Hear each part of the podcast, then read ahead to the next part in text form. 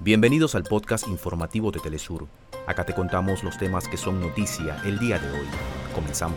En Venezuela, el diplomático Alex Saab denunció las torturas y tratos crueles de los que fue víctima durante los 1.280 días de su secuestro, ejecutado por el gobierno de Estados Unidos. El decreto presidencial de necesidad de urgencia argentina ya entró en vigencia.